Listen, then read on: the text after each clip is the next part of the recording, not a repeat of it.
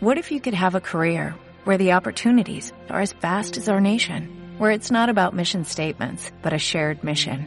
At U.S. Customs and Border Protection, we go beyond to protect more than borders, from ship to shore, air to ground, cities to local communities. CBP agents and officers are keeping people safe. Join U.S. Customs and Border Protection and go beyond for something far greater than yourself. Learn more at cbp.gov/careers.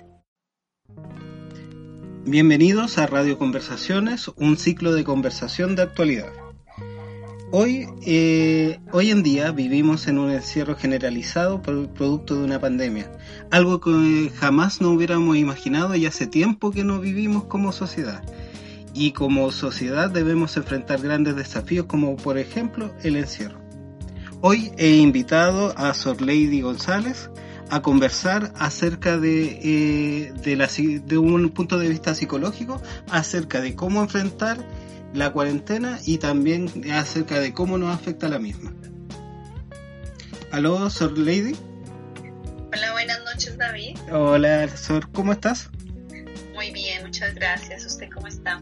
bien, hace mucho tiempo que no conversamos. Uy, hace mucho tiempo. Un gusto volver a escucharlo.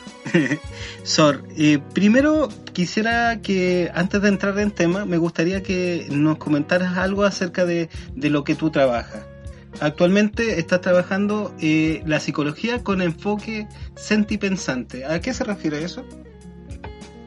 Eh, sí, bueno, desde el 2017 empecé a trabajar en un proyecto personal que me dio por llamar sentipensante y nace un poco de, de una frase del poeta Eduardo Galeano que habla de la gente que no divorcia la razón del corazón sino que tiene en cuenta las dos cosas. La gente sentipensante le llama a él. Y le puse este nombre porque en la sociedad en la que vivimos actualmente solemos ir muy em, pensando en todas las cosas y eh, evitando un poco el sentir, dejando de lado las emociones creo que es muy importante que las personas tengamos un espacio donde aprender a escuchar nuestras emociones, saber cómo gestionarlas. Es un proyecto que está basado en, en el concepto de inteligencia emocional que busca poder reconocer las propias emociones, las emociones del otro y expresarlas de la mejor manera. Así que eso atraviesa varios escenarios en los que he podido ir interviniendo con diferentes grupos poblacionales de eso se trata un poco interesante. Correcto. Y con respecto a esto de enfoque sintipensante, actualmente vivimos una, una situación bien particular. Por lo menos yo no tengo recuerdo de que, por ejemplo, hubiera tenido que estar en cuarentena. Y, y nadie no está preparado para eso. Por ejemplo, ¿cómo lo enfrentaría, eh, cómo le explicarías o bien cómo, cómo guiarías a un niño, en este caso, eh, explicándole y guiándole con este enfoque acerca de la cuarentena y cómo lo, lo puede enfrentar? Bueno, los niños tienen una forma de entender el mundo que está muy ligado al juego y muy ligado a lo simbólico. Entonces, ahora han circulado muchos cuentos para explicarle a los niños lo que está sucediendo. Y yo creo que es un lenguaje bien apropiado para que los niños comprendan lo que está pasando a través del, del cuento, del juego, de explicarle de acuerdo a la edad que tenga el niño o la niña en palabras que pueda comprender que hay una razón que nos impide salir a jugar al parque porque hacía parte de su rutina salir al parque, ver otros niños, explicarle cuáles son las razones, explicarle por qué tenemos que cuidarnos y permanecer en la casa y darle alternativas dentro, de, dentro del espacio en el que estemos viviendo este confinamiento para que pueda divertirse, aprender. Y una cosa muy importante con el tema de los niños es que los adultos que estamos alrededor de ellos somos como su filtro de, de la realidad o del exterior. Voy a poner un ejemplo eh, que, que, es muy claro al respecto. Y es, cuando un niño o una niña está aprendiendo a caminar y las personas que están a su alrededor se alteran cuando se tropieza o se cae y gritan, ¡ay, qué le pasó al niño, pobrecito! Muchas veces eh, el niño se asusta mucho más por la reacción del adulto y llora porque se asusta por el grito y no porque en realidad se haya golpeado cuando se cayó. ¿Cómo aplicamos este ejemplo a lo que está ocurriendo ahora con, con el confinamiento? Pues que si yo como adulto o adulta eh, logro regular mis emociones, logro estar tranquila, transmitirle esa tranquilidad al niño o a la niña, de esa misma manera ella o él van asumir la situación que estamos viviendo. Entonces una cosa muy importante es también poder fijarnos en nosotros como adultos, qué es lo que le estamos transmitiendo a los niños con nuestra actitud, con nuestro tono de voz, nuestras expresiones, con nuestra cara de preocupados o con nuestra cara de, bueno, hay que asumir esto de la mejor manera. Hay que preguntarse mucho por eso, ¿qué es lo que yo estoy transmitiendo? Con mi cara, con mi tono de voz, con mis palabras. Mm, claro. Igualmente, eh, yo, por ejemplo, como adulto, sin ser temerario, igual siento como responsabilidades que, que tal vez no están, no se están cumpliendo y yo quisiera cumplirlas. Pero también está el temerario que, que a pesar de todas las cosas, igual sale, igual hace su vida normal, entre comillas, eh, ¿cómo, ¿Cómo se convive esa, esa temeridad versus la precaución? ¿Cómo no llegar al extremo, a, ninguno de los dos extremos y seguir con nuestra vida? Mm. Bueno, ahí hay una, hay una cosa psicológica y es cuando uno no ve en el corto plazo el resultado de su conducta, es difícil que asocie algo que está haciendo con una consecuencia negativa. A poner otro ejemplo. Mm, cuando una persona fuma y sabe que a largo plazo esa, esa conducta de fumar puede generarle problemas en su salud, pero en lo inmediato, en lo cotidiano, en el día a día, no ve ningún efecto negativo, es mucho más difícil que esa persona logre tener conciencia del daño que se está haciendo, porque la consecuencia la va a ver muy alejada en el tiempo. Con el tema del contagio con este virus ocurre algo similar. Yo salgo a la calle, no, no, hay nada visible, yo no veo el virus, no hay algo que me esté diciendo efectivamente hay peligro. Entonces es casi como, como un acto de, fe para algunas personas, ¿no? Como creer, eh, así a lo mejor si me puedo enfermar si no tomo las suficientes, las suficientes precauciones. Entonces, como no es tan visible y tan inmediata la consecuencia, porque además tenemos un periodo de incubación largo, de dos semanas, eh, algunas personas les cuesta más tomar la conciencia de, lo que están haciendo. Y es, es importante que tengamos en cuenta que mm, la conducta social es la que está determinando que algunos países puedan superar esta pandemia de mejor o de peor manera. Las personas sean conscientes y responsables de cuál es mi papel dentro de lo que está pasando, cómo yo al quedarme en mi casa no solo me estoy cuidando yo, sino estoy cuidando a los demás. Eso por un lado, o sea, yo creo que hay varios factores ahí.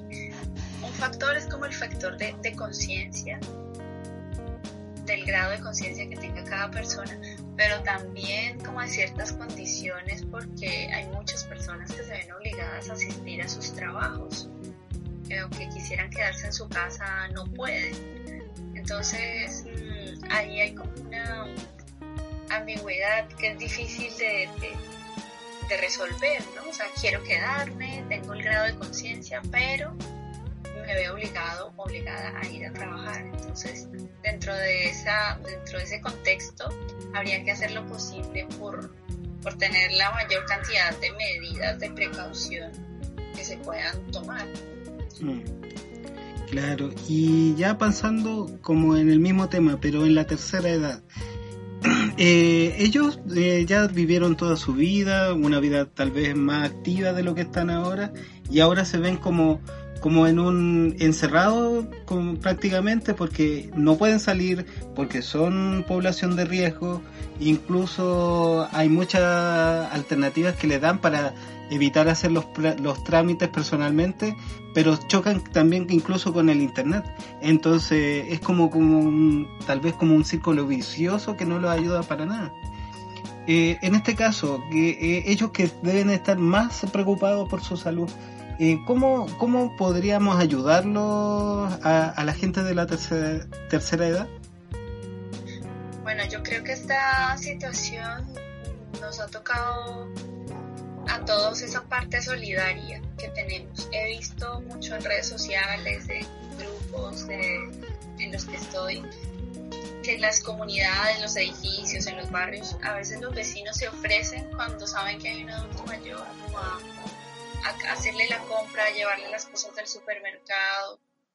Yo creo que esa capacidad de empatizar y de ponernos en su lugar es muy importante en este momento porque al ellos ser población de riesgo, primero están completamente aislados. La mayoría de adultos mayores vive solo.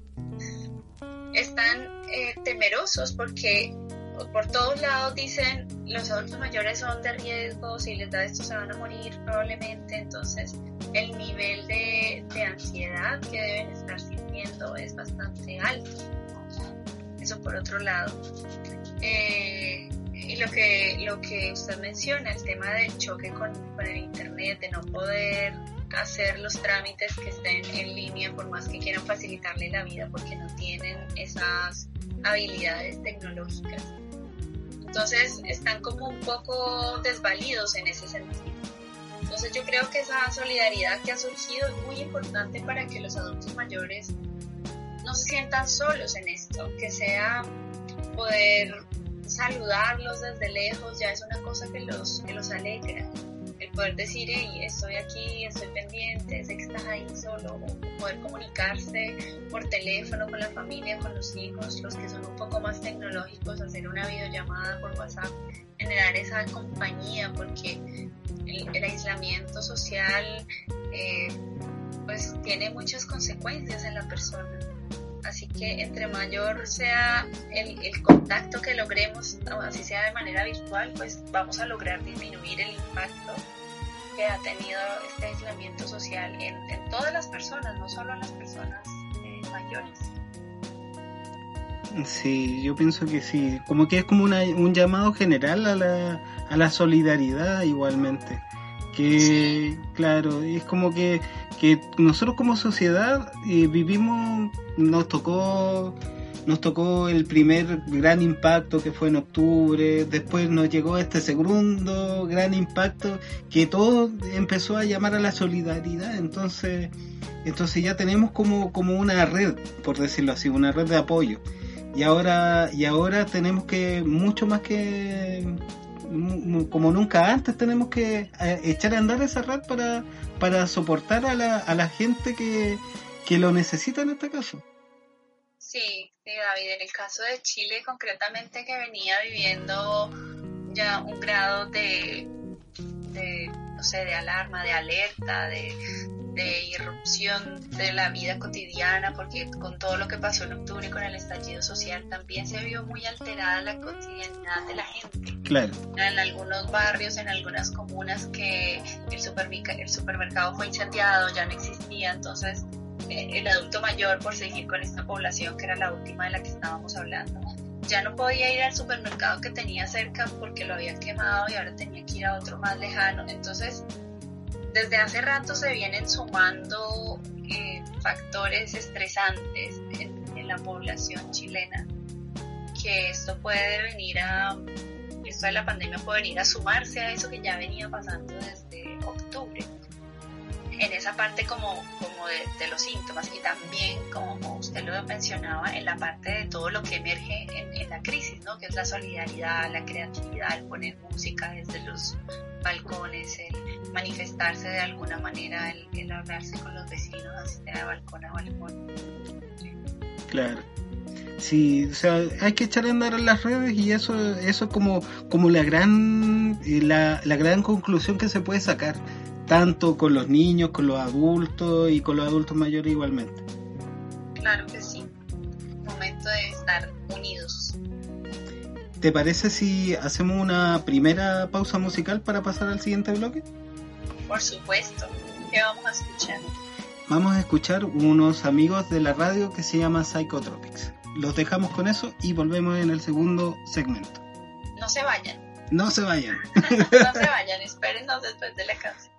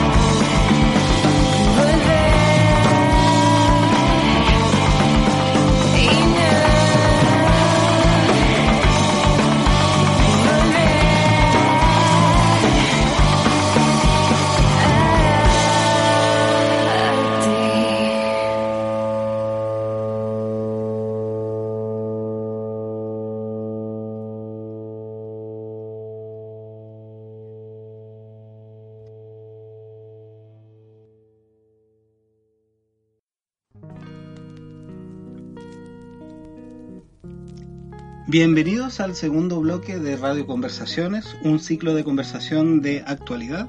Seguimos en contacto telefónico con Sor. Hola. Hola, Sor.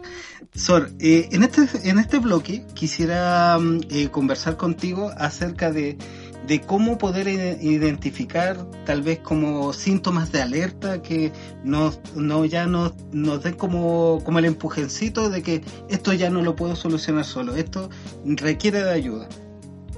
Bueno, pues para empezar a abordar ese tema me gustaría aclarar primero que la situación que estamos viviendo, como es una situación novedosa para todos, además nos tiene bajo ciertas condiciones que en sí mismas pueden ser estresantes, angustiantes, es una situación que está llena de incertidumbre. Entonces me gustaría como normalizar, por así decirlo, algunos síntomas que podemos estar experimentando en estos días.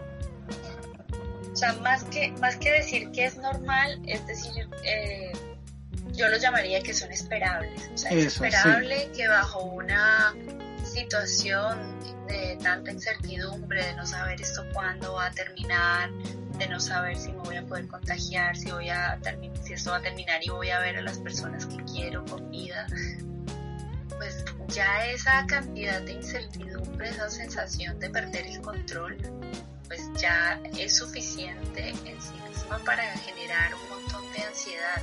Entonces, si nunca habían experimentado estas sensaciones o si antes tenían un diagnóstico por algún tipo de, trastorno y ahora están sintiendo de nuevo esos síntomas, tal vez no sea una recaída, tal vez simplemente una respuesta esperable a la situación que estamos viviendo.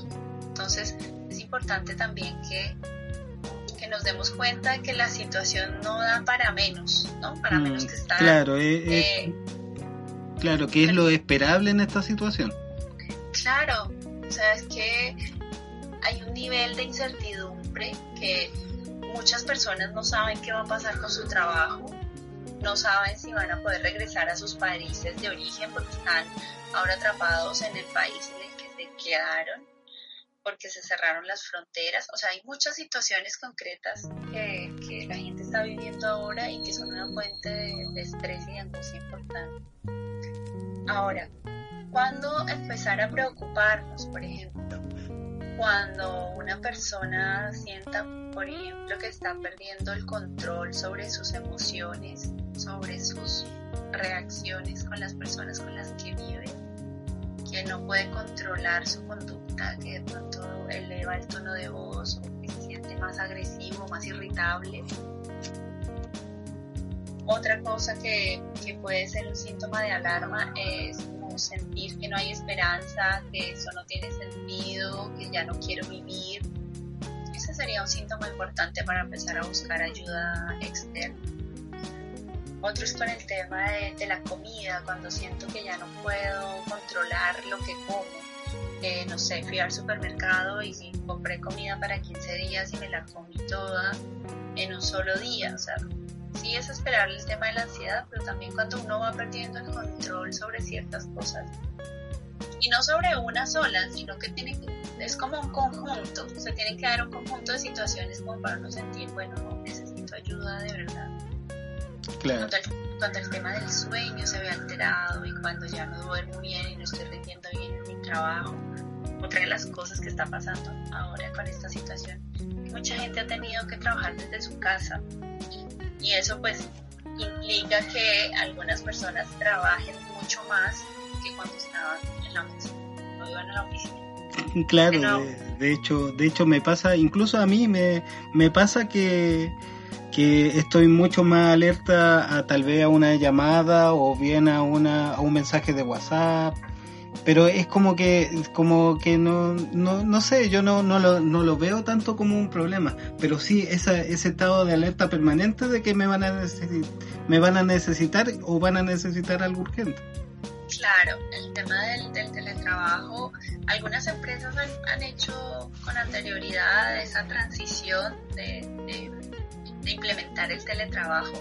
Y una de las cosas que se hace, porque acompañé uno de esos procesos en una empresa, se hace como un proceso de adaptación y se empieza por algunos días a la semana, se empieza a cambiar un poco la mentalidad de que el, teletrabajo está más enfocado a los objetivos, no tanto al cumplimiento de un horario, sino a la consecución de ciertos objetivos.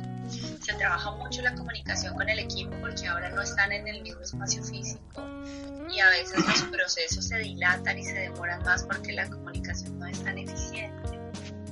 Entonces, una cosa importante es poder eh, cumplir un horario de trabajo, separar en qué hora yo ya estoy trabajando y en qué hora yo ya estoy mi tiempo libre o mi tiempo de descanso, porque muchas personas están trabajando de más y están sintiéndose angustiadas, están sintiéndose ansiosas por estas situaciones laborales. Entonces no es una situación menor Poder tener un espacio para distinto en la casa, yo sé que no todo el mundo cuenta con una habitación extra que pueda adecuar como oficina, pero sí de pronto, no sé, eh, poner el escritorio, una mesa, algo en un rinconcito y decir, ya, este, este, es el rinconcito del trabajo y solo voy a estar aquí en el momento del trabajo, pero no sé, se acaba el trabajo y ya me dedico a otros espacios de la casa a hacer otras cosas. Claro.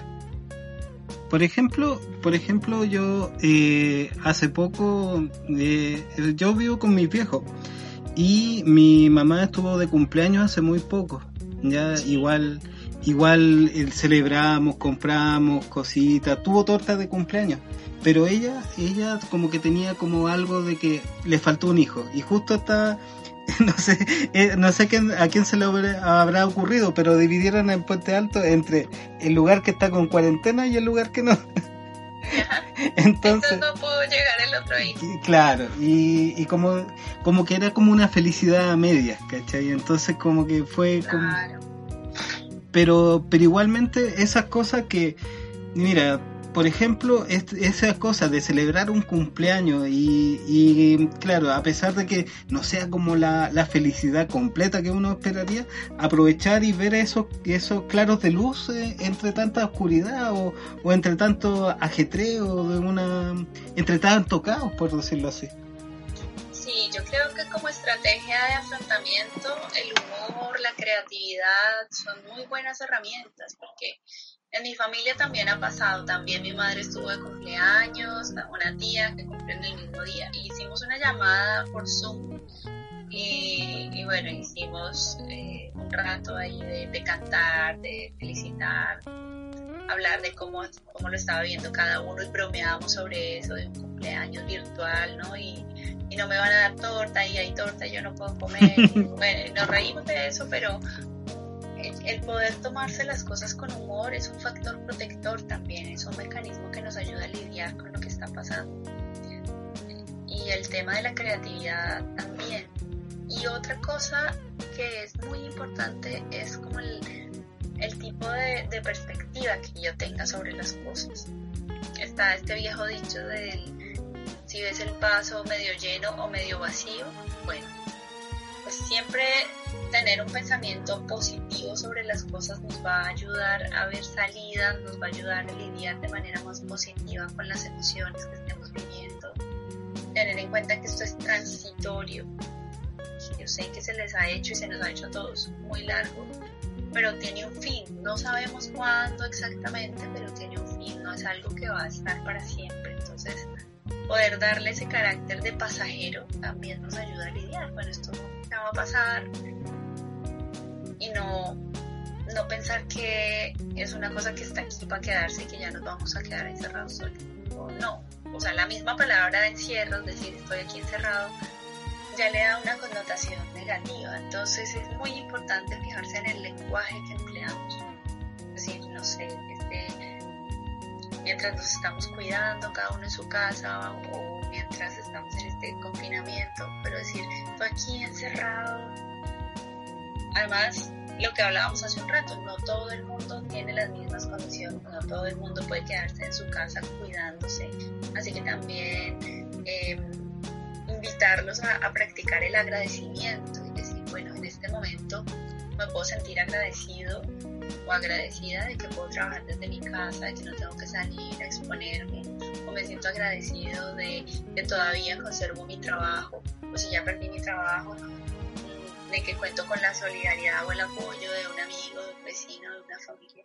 Siempre habrá cosas que agradecer y fijarse en las cosas que tenemos eh, nos da mucho más valor para continuar con lo que se viene que pensar en todo lo que nos falta y todo lo que no está. Entonces, en ese ejemplo del cumpleaños, mucho más eh, positivo pensar en tengo torta a pesar de esto, tengo a uno de mis hijos, tengo a mi pareja, que enfocarse solamente en el hijo que no pudo estar.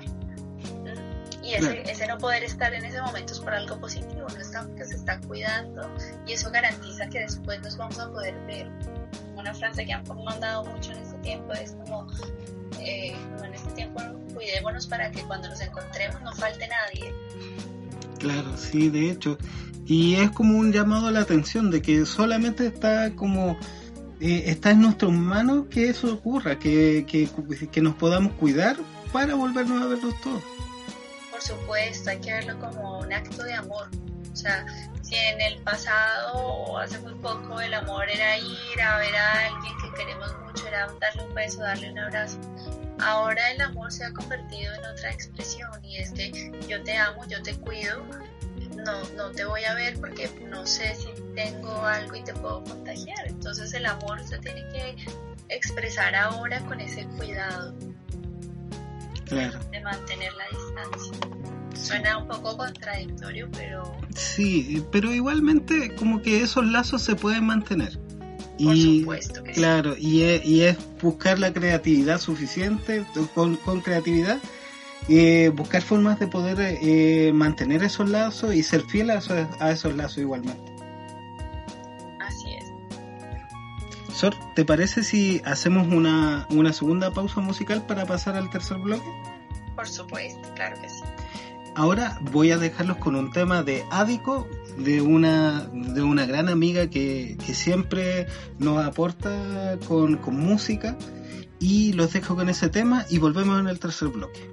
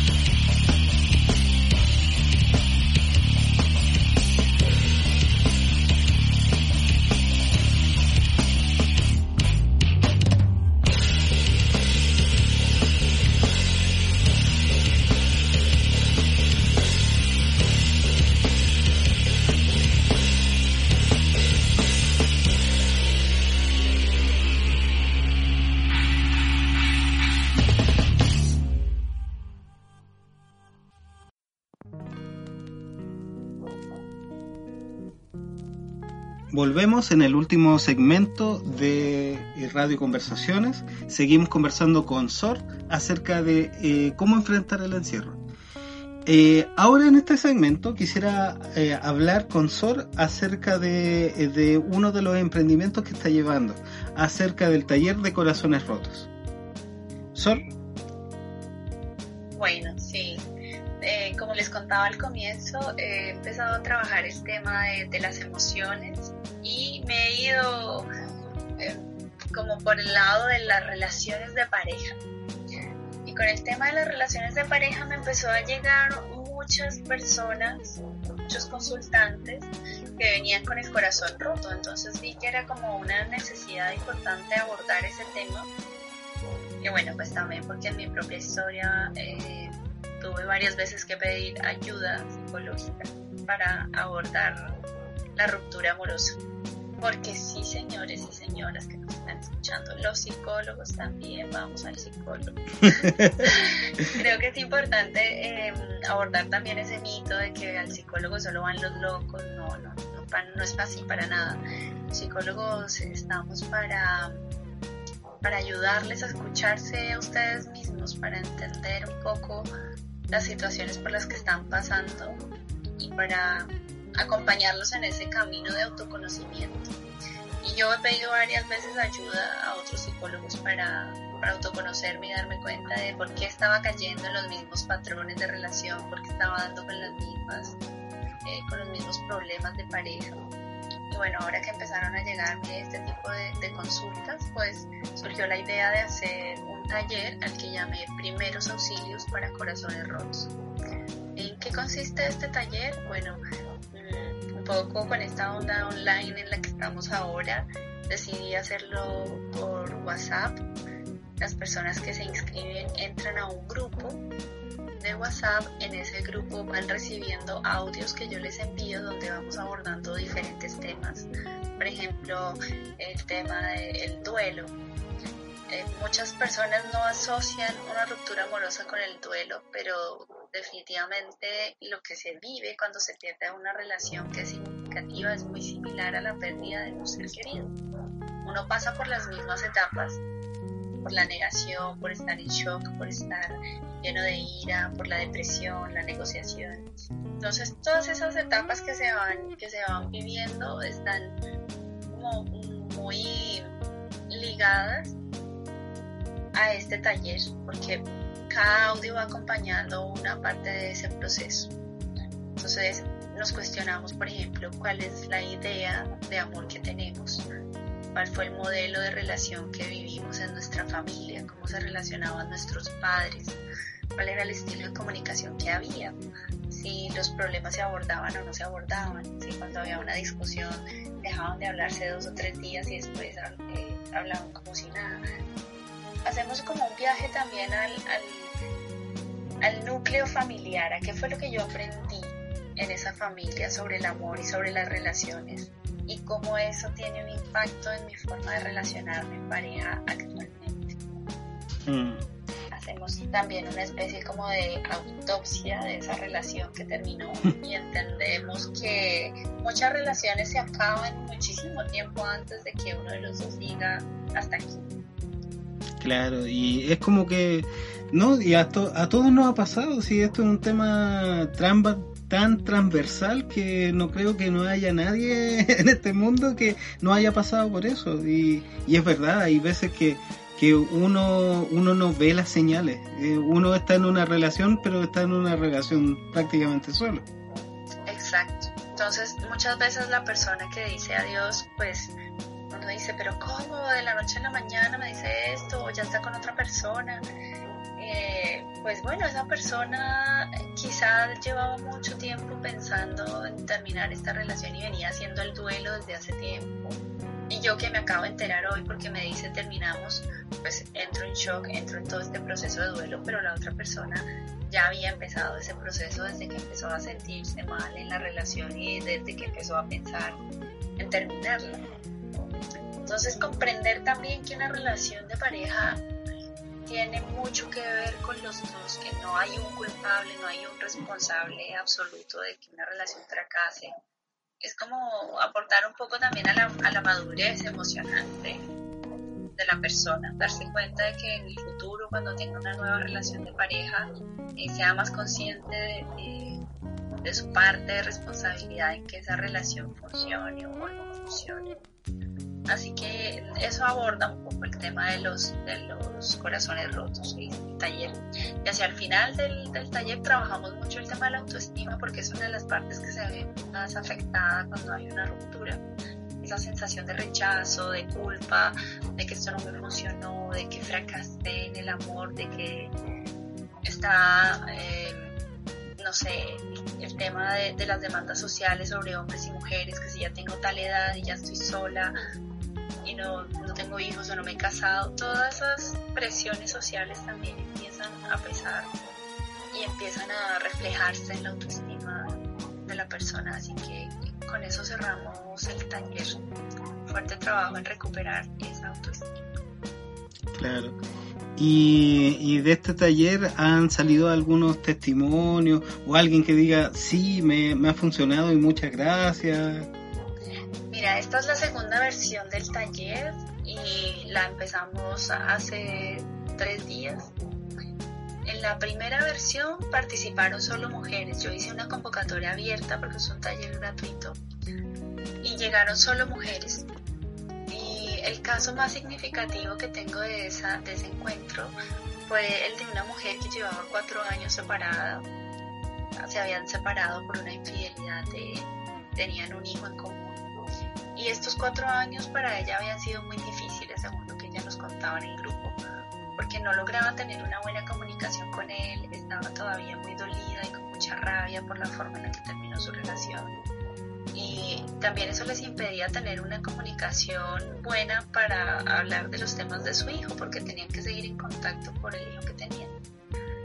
Cuando se acabó el taller, ella me mandó un mensaje privado y me dijo, que me quería dar las gracias, que ella sentía que por fin había podido superar esto, que por primera vez en, esos cuatro años había podido tener una conversación tranquila con él y que su hijito les había dado como las gracias, que él también había notado que, que ellos pues por primera vez en esos cuatro años se hablaban sin pelearse y podían llegar a algún acuerdo. Entonces fue muy significativo para mí darme cuenta del impacto que había tenido en ella ese taller, porque también era un impacto en la vida de, su hijo que estaba ahí presente.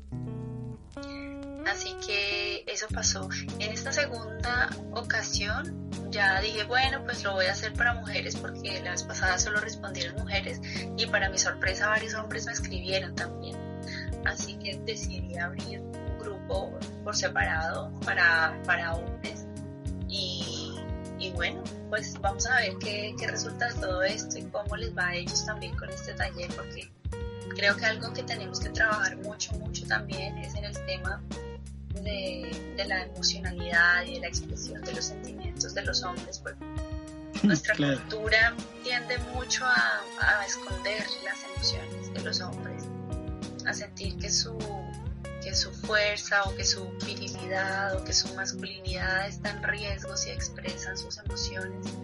Y no es así para nada. Entonces, yo creo que es muy valioso que estos chicos se hayan atrevido a, inscribirse y eso habla muy bien de, de cómo va cambiando esa mentalidad de los hombres frente a, frente a las relaciones también, a conectarse con sus emociones, a querer buscar ayuda para superar una ruptura. Así que muy a la expectativa de, de cómo termine este taller. Dura dos semanas y llevamos tres días, así que ahí, si se da la oportunidad, les contaré qué pasó después. ya, y para poder contactarte, ¿cómo, cómo accedemos a este, a este taller de corazones rotos? Bueno, yo tengo una, una página, un Instagram que es Psicología Sentipensante. Así me pueden encontrar en Instagram y por ahí podemos contactarnos. Hay información del curso, hay tips de relaciones de pareja, de la comunicación. Eh, así que ahí voy a estar publicando información valiosa en el tema de, de, pareja y de ruptura. Así que los espero por ahí en las redes sociales. Perfecto. ¿Te parece si hacemos ya, eh, ya empezamos a despedir el programa? Claro que sí. Bueno, pues ya que nos vamos a despedir, quiero agradecer a las personas que nos están escuchando, a usted David por esta invitación, ha sido muy agradable conversar este rato y nada, pues que se repita. Sí, pues hay que, eh, eh, eh, tenemos que cuidarnos para hacer esto, pero en vivo. Exacto. Hasta, exacto. un canelazo. Canelazo, sí, para los que nos están escuchando y no saben qué es un canelazo. es una bebida colombiana, y David me da risa porque esto salió en, un grupo de un curso que hicimos juntos el canelazo es una, es una bebida de, panela que se parece mucho a la chancaca colombiana, que es eh, se hace esta bebida caliente con canela y se le mezcla aguardiente, que por lo que entiendo no es tan fuerte como el aguardiente chileno. Así que se mezclan esas cosas y queda una bebida calientica para el, para el frío del, del invierno. Se usa mucho como en como en centros culturales en Bogotá, cuando uno va a ver una obra de teatro a la Candelaria, que es como un barrio así muy bohemio de, de Bogotá. Eh, a veces tenían canelazo en la entrada y lo ofrecían a la gente mientras esperaba para entrar a ver la obra de teatro. Así que me, me trae muy buenos recuerdos el canelazo y la próxima vez, David, que nos veamos en vivo, me comprometo a prepararle un canelazo para que lo pruebe. Yo al principio del programa te encargué una misión entonces, para despedir el programa, te pido por favor que presente el último tema musical. Bueno, hace algún tiempo conocí una canción de un chileno que aparece eh, como Me llamo Sebastián y esta canción se llama El Valor. Y a mí esta canción me trae muy bonitos recuerdos porque me dio mucho valor cuando estaba embarazada de, mi hija Martina, que tiene un año y cuatro meses y pensar en el tema del parto me daba un poco de miedo. Y esta canción la escuché muchísimo, muchísimo, muchísimo y me, llenaba como de, una tranquilidad y de una calma, como de que todo iba a estar bien, de que a veces hoy tenemos que atravesar situaciones difíciles, pero que al otro lado hay, hay algo que vale la pena. Al menos eso significó para mí. Espero que ustedes la escuchen y les guste también. Y para ustedes, para despedir este programa y para David, aquí está el valor de Me llamo Sebastián.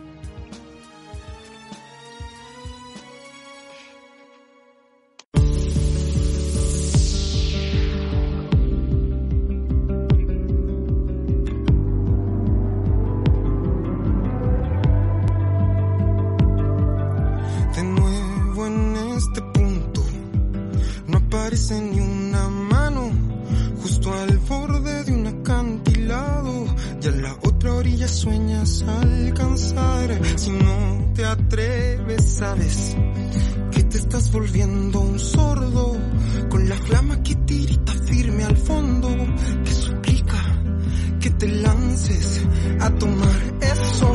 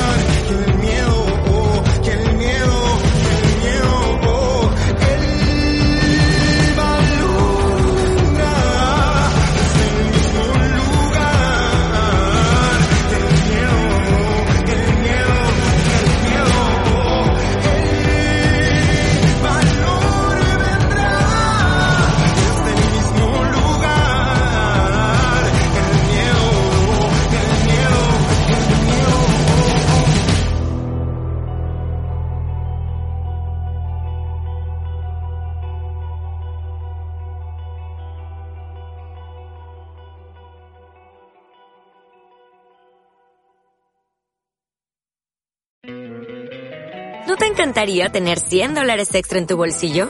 Haz que un experto bilingüe de TurboTax declare tus impuestos para el 31 de marzo y obtén 100 dólares de vuelta al instante. Porque no importa cuáles hayan sido tus logros del año pasado, TurboTax hace que cuenten. Obtén 100 dólares de vuelta y tus impuestos con 100% de precisión. Solo con Intuit TurboTax.